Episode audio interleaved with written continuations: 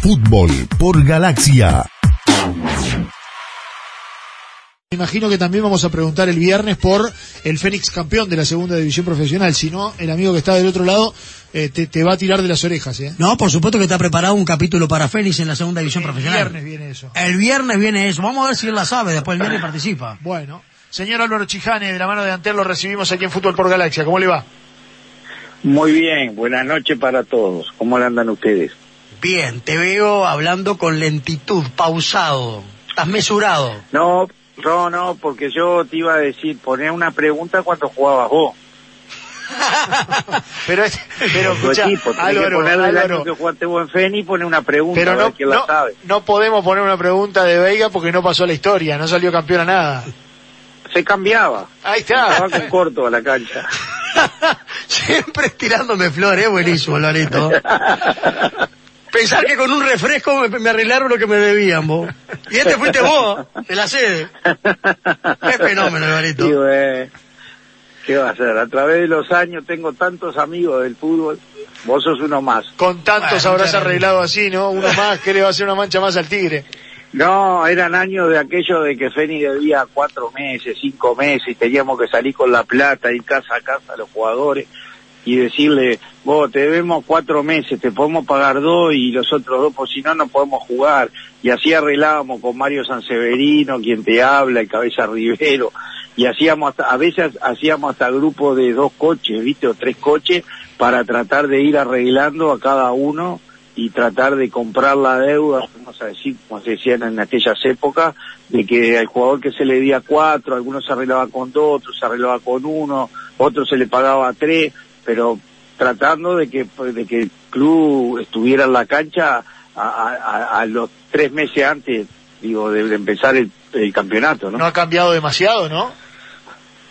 Bueno, hoy es más profesional, hoy los jugadores ya te van a la mutual, te reclaman y esperan el día que empieza el campeonato y ahí cobran, ¿no? Este, ha cambiado eso, antes, este, no, las deudas esas, este, no- yo creo que, que te la reclamaban también, pero bueno, lo bueno que había era que si vos conseguías la plata y de repente vos le debías seis meses a los jugadores o cinco meses y pagabas con dos o con tres, trataba de arreglar toda la deuda. Qué momentos aquellos, ¿no? El momento... había más flexibilidad, vamos a decir, del jugador, era otra cosa, no, no, no, no son estos tiempos que estos tiempos, po- po- como está la situación económica de vivir una familia y todo eso, es mucho peor y bueno, el jugador necesita la plata, lógicamente. Sí, en aquel entonces... Antes a un jugador le daba, yo me acuerdo, siempre nos reímos de eso, ¿no, Claudio? Un jugador este, le daba, yo qué sé, 300 pesos, 400 pesos de aquella época y de repente por 10, 12 días no volvía. Hoy si le das a un jugador mil pesos, este, se le va, va tal devoto y se le va. sí. Este, bueno, ahí tenemos ya para cobrar una deuda, ¿no? Nombraste un supermercado que no está en la tanda, así que esa te la facturamos después. Bueno, pero anda, anda, anda de parte mía y, y te, te van a dar ahí.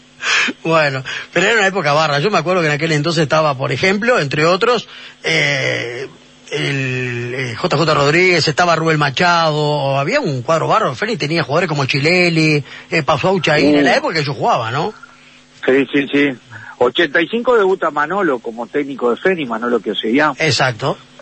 Sí, sí. Ah, y tenía un cuadrazo que, que Rubén Machado, me acuerdo que vos sabés que... había venido de Colón. No, Rubén Machado, el 9. El 9 que ha venido de Colón. No, no, no, te explico cómo fue la, la anécdota. Un viernes estábamos en la cancha, estaba el finado mi padre y el finado Walter Hill, el chino que le decíamos.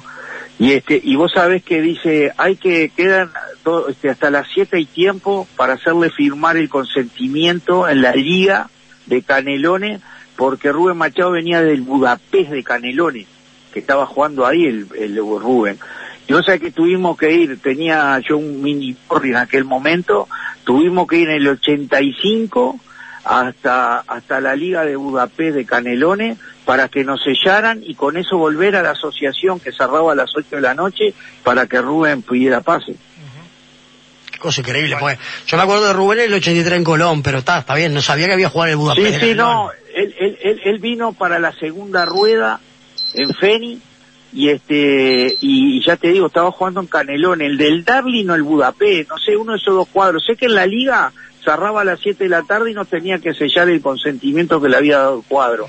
Y de ahí tenía como que volver de Canelones otra vez hasta la asociación a, a, a hacerlo pase. Bueno, Álvaro, eh, decime. A ver, eh, ¿conviene, no conviene eh, tener los jugadores en el seguro de paro? Eh, ¿Conviene estar parado? ¿No conviene estar parado? Porque se ha escuchado tanto como que hay clubes que les interesa que el fútbol se estire, que no vuelva. Eh, ¿Cuál es la realidad, por ejemplo, en el caso de Fénix? No, yo siempre explico, a nadie le conviene estar parado.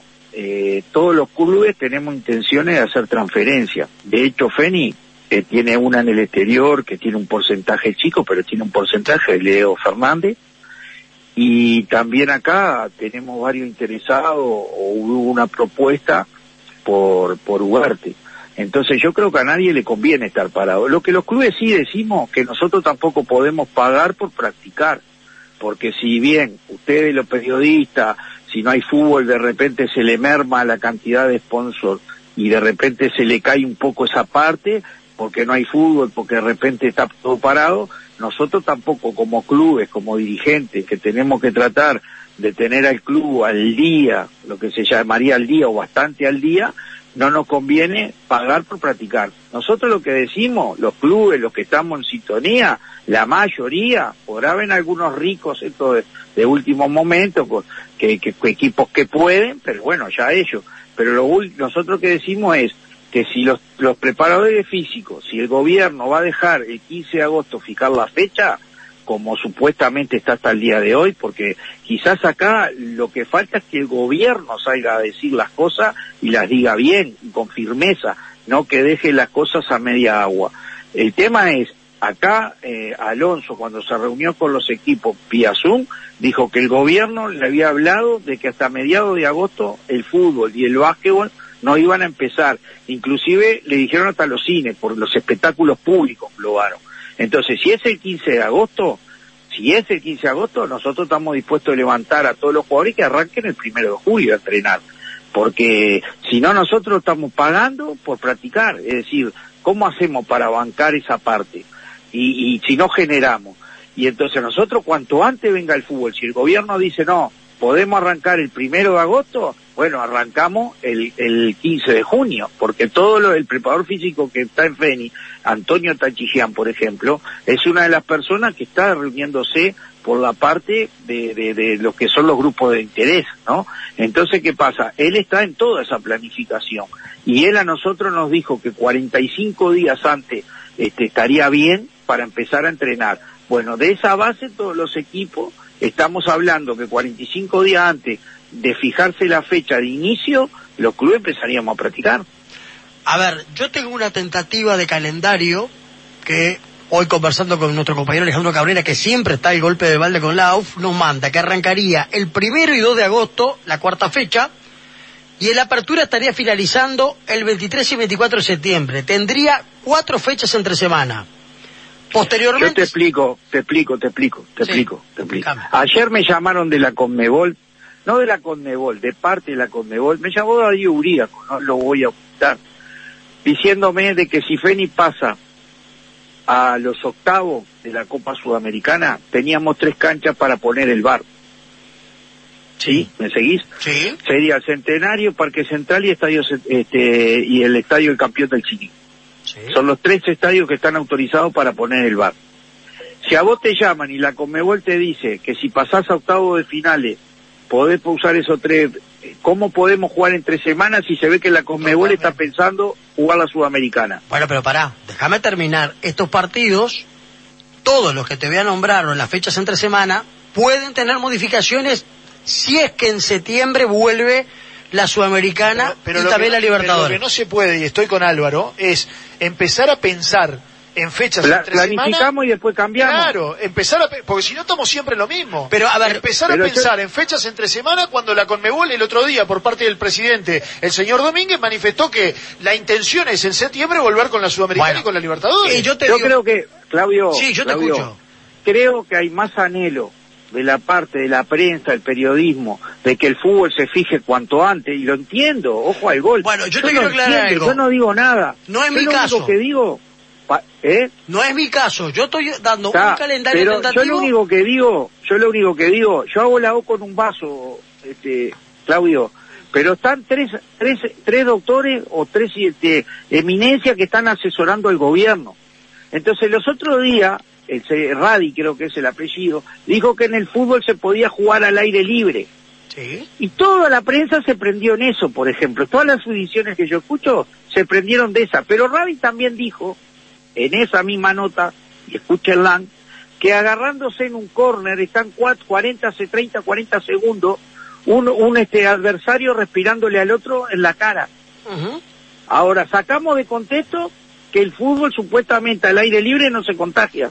Pero no, no escucharon la otra parte que, que Radi declaró. A Te- ver. te hago como anécdota, ¿no? No, está bien. Entonces, yo, yo quiero decirte Lo algo. que yo digo, lo, lo que yo digo, yo no quiero comerme la ley 19.196 que es este responsabilidad penal empresarial.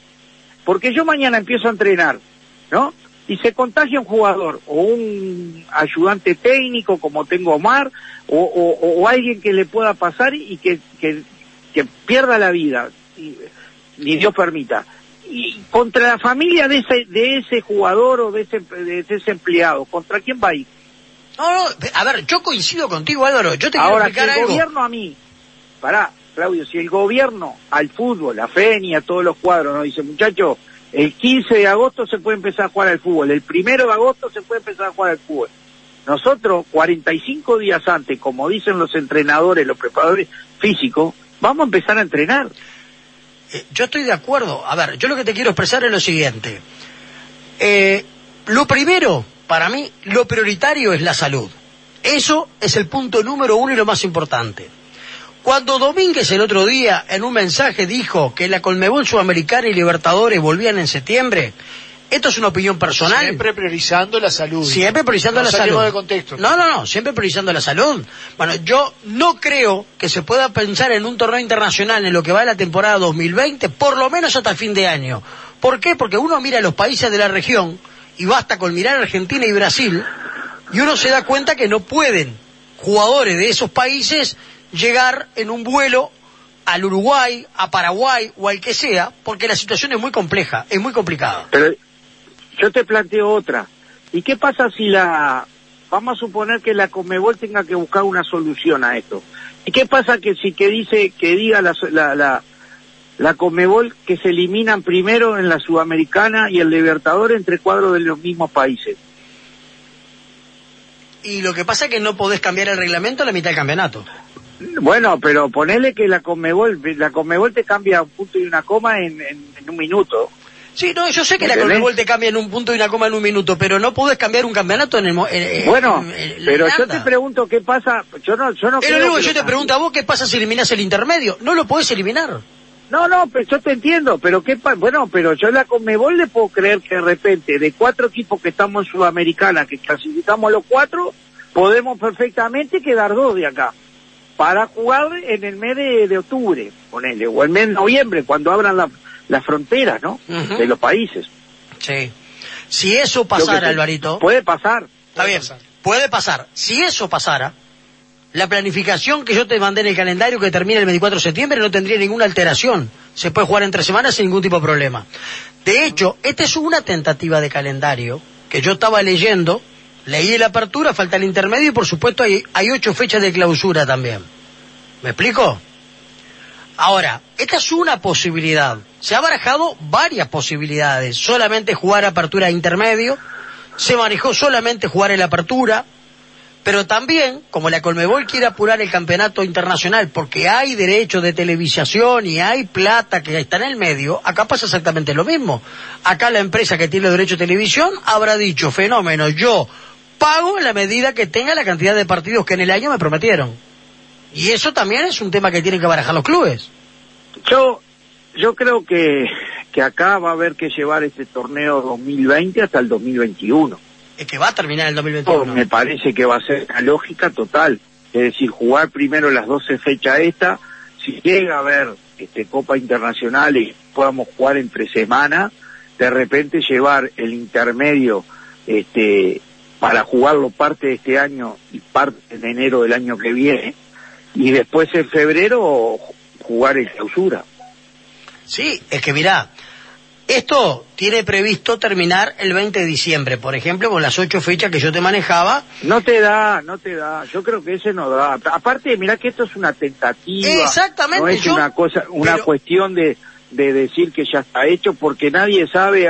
Yo estuve en la reunión esa a través del Zoom y dejé hablar ni, ni quise hablar porque siempre me pongo y si qué pasa si la Conmebol te dice que tenés que jugar a partir de septiembre que estén abiertas todas y se pone se pone este a jugar eh, y no se pone no se puede fijar ficha entre semanas yo creo que hay yo yo para mí eh, mi opinión eh, esperaría un poco más por lo menos 15 días más hasta mediados de junio para seguir bichando cómo sigue avanzando esto claro. y ver qué, qué posibilidades hay de, de, ser de repente de, de, ver qué pasa, ¿viste? Eh, Álvaro, eh, te cambio el ángulo de la pregunta. Eh, la AUF está eh, trabajando eh, con respecto a los famosos test y eh, cómo puede